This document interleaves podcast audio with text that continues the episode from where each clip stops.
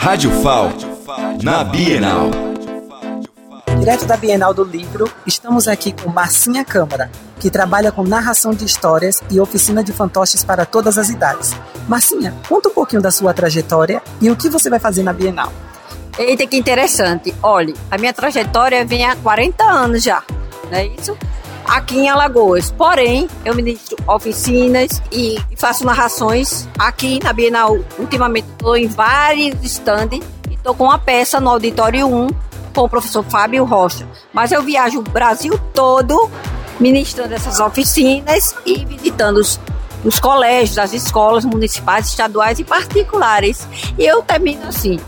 Minha sopa de pedras tem mais sabor.